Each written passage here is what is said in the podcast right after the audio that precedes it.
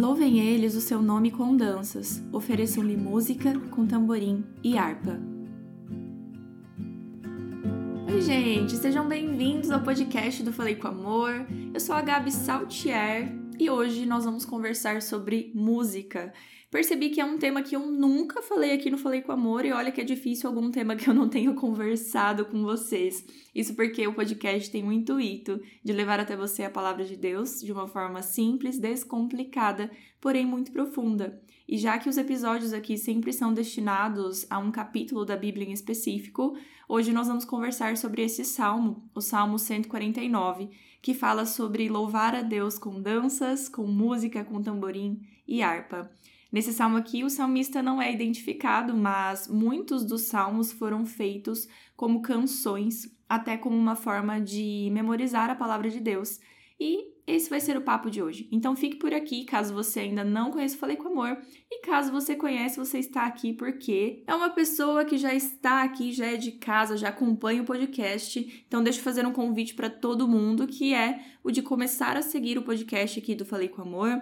É só você clicar ali em seguir e logo do lado tem um sininho para você ativar para receber notificações de episódios novos. E logo do lado tem um espaço que você consegue classificar o podcast e vale muito se você deixar as suas cinco estrelinhas por ali, tá bom? Porque daí quando as pessoas novas chegam, olham e falam assim: "Poxa, tem bastante classificação por aqui, vou continuar". E aí ela é alcançada por Jesus também. É, se você ainda não leu o Salmo 149, te convido a ler assim que terminar o episódio. E confesso que esse clima de despedida já está deixando o meu emocional bem aflorado, porque hoje estamos no penúltimo episódio do nosso estudo de Salmos. Então vamos conversar.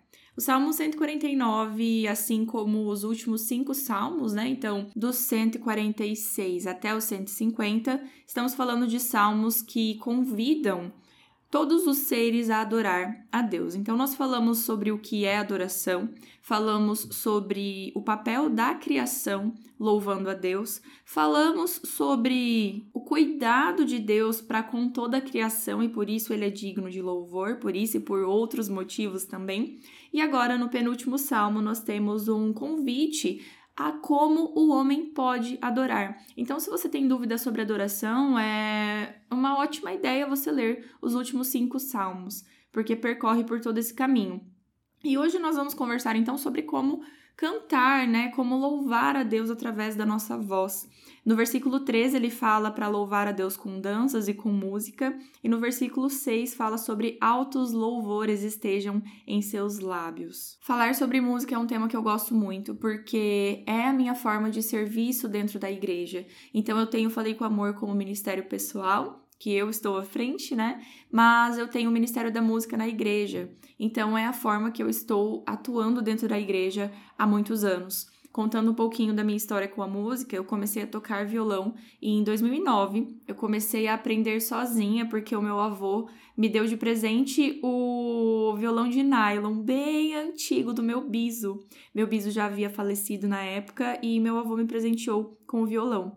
E então eu comecei a aprender sozinha e os meus pais viram que eu tinha um potencial. Falaram assim: não, vamos te colocar numa, num professor de música, né? E, gente, olha como Deus faz as coisas perfeitas. Um amigo de infância, gente do céu, nossa, essa história é muito legal. Um amigo de infância do meu pai dava aulas de violão ali no bairro que a gente morava e entrou em contato então para me colocar nas aulas de música. Na época eu estava no ensino médio, eu já tinha o sonho de ser bióloga, eu já tinha na minha cabeça que eu ia prestar o vestibular para biologia, né? E eu comecei a fazer aulas com o meu professor de violão. Meu professor de violão era biólogo e ele estava prestando concurso para ser professor na universidade. Acho que era isso mesmo, né? Na época ele estava no doutorado, terminando o doutorado dele, e aí ele estava prestando concurso para ser professor. Então, assim, ele era meu professor de violão que eu queria aprender e ele era, assim, o biólogo doutor e eu queria ser bióloga, né? Então era muito legal. E eu fiz um ano de aula, então, de violão e ele passou no concurso. Então ele não podia mais dar aulas porque ele estava extremamente ocupado com a vida universitária, né? E aí eu parei de fazer as aulas porque eu não tinha mais o professor disponível e comecei a praticar em casa sozinha. Então eu tive essa parte mais teórica ali em um ano e depois foi na prática. Isso foi em 2009, em 2012, um amigo meu que já tocava na igreja me convidou para começar a tocar no Ministério de Louvor. E desde então eu estou tocando no Ministério de Louvor. Nesse período todo, eu já só toquei, só fiz parte de louvor, mas grande parte eu, eu fui líder de louvor, né? Então eu sei que é um ministério complicadíssimo dentro da igreja. E se você faz parte do ministério de louvor, você entende o que eu estou falando. Porque assim, tem o ministério pastoral, que é o ministério que sempre está lá, que sempre está atuando, eu digo assim, só que todo culto tem o quê? Tem música. Então, assim, a parte música da igreja é uma parte que serve muito e que não é simplesmente você chegar lá no dia que tem culto requer ensaios, requer uma escala, disponibilidade, compromisso de todas as pessoas que fazem parte desse ministério, né? E eu encabecei então o Ministério de Louvor durante bastante tempo, só que agora eu passei o bastão, digamos assim, e continuo então apenas tocando, né? Sempre ajudando da forma que posso, mas agora cumprindo mais escalas do que estando à frente mesmo, até porque eu servi no Ministério Jovem e eu acredito que o, o, a missão do líder é fazer novos líderes. E eu entendo que passou a fase de eu estar à frente e agora é a fase que eu estou ali no, nos bastidores, auxiliando no que precisa, mas mais fazendo parte e apoiando a nova liderança. Mas por que, que eu disse que os planos de Deus são extremamente perfeitos? Eu aprendi a tocar violão então com meu professor em 2009 e eu passei em biologia em 2011 e comecei a fazer na universidade em 2012. E aí eu recebi uma ligação do meu professor de violão falando assim: viu, eu estou precisando de um estagiário aqui no meu laboratório. Eu já te conheço, eu sei que você tem bastante compromisso. Você não quer conhecer a minha área de estudo? E como uma boa universitária desesperada por um estágio, eu falei com toda certeza. E por fim, gente, foi o laboratório que eu fiz o meu mestrado e o meu doutorado. Na verdade, meu vínculo começou um ano antes do meu último ano, então no meu penúltimo ano de graduação. Eu fiz um projeto de pesquisa, fiz o meu TCC, fiz o meu mestrado, fiz meu doutorado. O meu professor de violão foi meu orientador até o TCC. Por fim, ele foi embora, foi embora da cidade. E aí, com outro orientador, eu fiz meu mestrado meu doutorado, que é uma pessoa também enviada por Deus. Mas olha só como Deus fecha as pontas que ele abre. Quem diria que eu comecei a tocar violão com o professor que me deu a oportunidade de entrar no laboratório que eu fiz meu doutorado. E pera, gente, a história fica mais perfeita. Ai, foi no laboratório que eu conheci o meu esposo. Gente, eu conheci o Renato no meu mestrado, porque ele entrou no meu laboratório para ter a orientação do meu professor. Então nós éramos orientados pelo mesmo professor. Então olha só, gente, como a decisão de começar a tocar violão foi muito gigante, né? E assim, Vou falar a verdade agora, tá? Fazendo um exposed da minha mãe. eu falei assim: ah, eu tô fazendo. É, eu ganhei violão do meu avô, né? Gosto muito de violão, mas meu sonho é tocar piano. E até hoje, tá? Meu sonho é tocar piano, que eu acho assim um instrumento mais bonito. Se você toca piano, parabéns, que é lindo, perfeito. Mas aí minha mãe falou assim: ah, mas assim, você já tá aprendendo violão, o violão é mais prático. Se você vai, sei lá, viajar, você consegue levar o violão. E piano não, então realmente minha mãe tinha um ponto, né? E aí eu comecei a aprender violão, porque para mim era mais prático para época que eu tava vivendo. Mas por fim, então, foi o violão que me abriu oportunidades, assim, na universidade e matrimoniais. que eu conheci meu marido porque do laboratório, tudo isso que eu tô contando, né? Mas nossa, vamos começar a falar então do Ministério de Louvor, finalmente, que eu já falei 10 minutos, socorro. Não foi tudo isso, eu sei. É, Aqui no Salmo 149 é um convite para nós louvarmos a Deus através da música. E o primeiro pensamento que eu tive quando eu li esse versículo foi: se nós podemos oferecer a música a Deus, significa que nós temos essa opção. E se é uma opção, nós temos este lado e temos o outro lado. Então, nem toda música que a gente canta, que a gente toca, está servindo a Deus. Porque aqui o convite é: ofereçam-lhe música. Então, se a gente pode oferecer música a Deus, significa que a gente também não pode. E é aí que mora o perigo. O Ministério da Música, como eu disse para vocês, é um ministério muito complicado, porque depende de N fatores. Beleza, o líder pode montar uma escala bonita para cantar lá na igreja, ele pode marcar um ensaio, mas depende muito do compromisso das pessoas também. Mas agora, eu nem vou falar desses desafios que a gente encontra, porque toda liderança de igreja em qualquer cargo, não estou diminuindo outro, um cargo ou outro, né? Porque o Ministério da Música envolve muitas pessoas e o que envolve muitas pessoas envolve muitos fatores, muitas histórias, né? Mas eu não tô nem falando a nível de dificuldade de encontrar pessoas, de organizar. Agora eu vou falar da dificuldade da música. A música tem sido muito corrompida. Por que, que é interesse de Satanás corromper a música? Por que, que é o desejo dele de que a música tenha um significado diferente na vida do cristão ou que o cristão não ouça músicas de qualidade? Justamente porque a música tem uma importância muito grande no desenvolvimento do nosso cérebro na ativação das nossas memórias e também na indução de alguns comportamentos, né? Então, se você der um Google bem rápido, você consegue ver várias pesquisas relacionadas com a música e a neuroaprendizagem, a música e o desenvolvimento do cérebro de crianças, por exemplo, né? E além disso, a música auxilia na nossa memorização. Existem muitas pessoas que não conseguem memorizar um a uma frase, mas conseguem cantar músicas e músicas inteiras, né? E justamente por isso que a música tem sido tão corrompida, tem sido tão manipulada para ensinar a nós coisas que não deveriam ser normais, não na vida do cristão, não na vida de quem segue a Deus. Muitas músicas hoje em dia têm exaltado o que a Bíblia condena. Muitas músicas hoje, ritmos, né, despertam em nós sentimentos que não deveriam despertar. Eu não preciso citar nomes e eu nem quero citar nomes aqui, né? Não de uma forma pública, mas hoje em dia as músicas precisam o quê? De duas palavras, duas frases que seja para bombarem. As músicas hoje são feitas para viralizar. Antigamente você tinha ali músicas de qualidade, músicas longas com letras extensas, letras bonitas que ensinavam alguma questão de moralidade. Hoje em dia, as músicas são feitas ali no, em torno de dois minutos, não sei se você já percebeu, mas é porque é justamente disso que os músicos precisam para viralizar no, em um vídeo do TikTok ou do Instagram, que tem ali de um a dois minutos. E a preocupação hoje é ganhar dinheiro e não produzir algo de qualidade. E como música, né, como uma pessoa que ama ouvir música e que está nesse ministério, eu não quero falar para você que você precisa parar de ouvir qualquer tipo de música e que você não deve ouvir músicas que não são da igreja, por exemplo. Mas você precisa filtrar muito bem o que você está escutando. Sim, algumas pesquisas revelam que você aprende cerca de 20% de tudo que você ouve.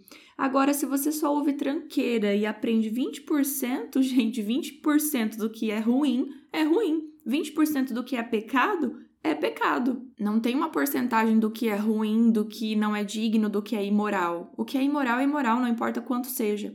E as músicas hoje em dia, elas têm normalizado coisas que não são normais, não de acordo com a Bíblia. Então, termos de imoralidade sexual e de sexualização, é muito difícil músicos que não façam isso hoje em dia. Muito, muito difícil. É só você pegar ali os últimos do YouTube, os últimos no Spotify. É só você pegar o número 1 um no Spotify global. O que, que a música que estava número 1 um no Spotify global nos ensinava? Você sabe do que eu estou falando, porque o Spotify número 1 um global recentemente foi batido por uma mulher brasileira. E o que de fato aquela música ensinava para as pessoas que estavam ouvindo? Ensinava que o sexo é livre, a nudez também é. Você faz o que você quer com o seu corpo. E de fato, se você quiser, se assim você deseja, você pode fazer o que você quiser. Só que você terá consequências. E uma vida longe de Deus e longe dos princípios dele, além de não ser uma vida feliz, é uma vida que não será eterna. E eu acho que negociar a eternidade por alguns prazeres momentâneos e mundanos não é um bom negócio. Não é um bom negócio. Mas talvez eu esteja me delongando muito nesse ponto de letra, porque você consegue filtrar letras. Quando você ouve uma letra que exalta aquilo que a Bíblia condena, Logo, você já percebe que não te convém ouvir aquilo. Mas agora, alguns ritmos, né? Alguns ritmos vão fazer bem para alguns crentes e para outros não. Então, como que eu posso filtrar? E aí, quem já vai mandar nesse filtro é o seu relacionamento com Deus. Existem muitas pessoas que gostam daquele louvorzão worship que fica oito minutos lá repetindo a mesma frase, talvez nem sempre tenha muita profundidade. E eu acho que eu até já falei sobre isso em algum episódio polêmico que está aqui para trás e agora desculpa, não vou lembrar. Mas existem pessoas que gostam e que são alcançadas por esse tipo de louvor. O que eu acho sobre esse tipo de louvor que repete sempre a mesma frase e que envolve é, muito tempo, é que eu acho que talvez leve a pessoa a ter uma emoção exacerbada naquele momento, mas que a longo prazo não alimentam muito o seu espiritual. Mas eu acredito que existem momentos e momentos. Não é isso que você ouve o tempo todo. Mas eu acredito que existem músicas que podem te nutrir muito espiritualmente. Isso não está envolvido ali com o ritmo ou com o tamanho, né? Mas sim com a qualidade da música e com os sentimentos que aquela música desperta em você. Isso sou eu, Gabi, o meu sentimento em relação à música. Talvez você ouça um estilo de música gospel, né? Que te leva a refletir muito sobre seu relacionamento com Deus, te leva a aprender muito sobre Deus e que talvez eu ouça não tenha tanto efeito em mim, né? A música é muito individual e por isso é tão difícil falar sobre ela, porque o efeito que uma música causa em mim não causa em você. Porque é individual ativa memórias diferentes. Então, o que eu estou falando para você é que, para você filtrar o que você deve ou não ouvir, você precisa conhecer a Deus. Eu não vou fazer uma lista do que você pode e o que você não pode. E se você encontrar uma lista do que você pode e você não pode, observe, vigie. Porque essa lista do pode ou não pode tem que estar na Bíblia. E a Bíblia é muito certeira no que você pode ou não pode ela é muito certeira nos princípios e mandamentos. Deus deixou isso de uma forma muito clara para nós. Então, tô ouvindo uma música, a letra dessa música prega algo que eu não deveria acreditar, foge, já, já desliga. Agora, estou ouvindo uma música e ela é gospel, mas está despertando sentimentos estranhos em mim e me leva a pecar? Não ouve mas também não condena quem ouve essa música e de certa forma é tocada, muito tocada por Deus. A música envolve muito gosto pessoal e nós somos individuais. E por que, que a gente precisa de músicas tão diferentes? Justamente por isso. Porque a música que me alcança talvez não te alcance, talvez não alcance uma terceira pessoa nessa conversa aqui. Então, assim, conheça a palavra de Deus, estude a palavra de Deus, porque a maioria, a maioria não, todas as respostas que a gente precisa, quem vai revelar é o nosso relacionamento com Deus.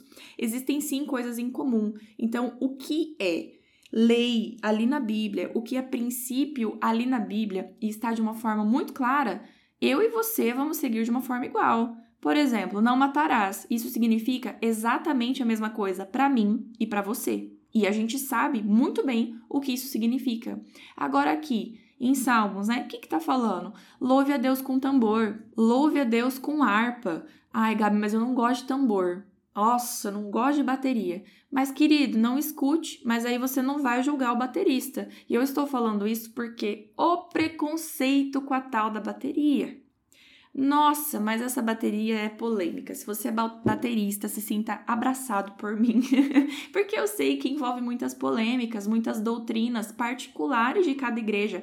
E ó, sinceramente, está tudo bem. Mas é igual eu falei, o que a Bíblia não aborda de uma forma muito clara e muito prática como mandamento e como princípio, abre margem para interpretação. E quem revela para você é a Gabi do Falei com Amor? Não sou eu. Quem revela para você é o seu relacionamento verdadeiro com Deus. Mas aqui o salmista ele é bem claro ao falar: louve a Deus com tambores e com harpas. Mas então é só tambor e harpa que é consagrado? Não, meu querido. Violão é consagrado, piano é consagrado e aquilo que você consagra para Deus será consagrado sempre com equilíbrio, sempre com o objetivo de louvar e engrandecer o nome de Deus. E o que eu acho muito legal do Ministério da Música é que existem muitas coisas que Deus faz por nós.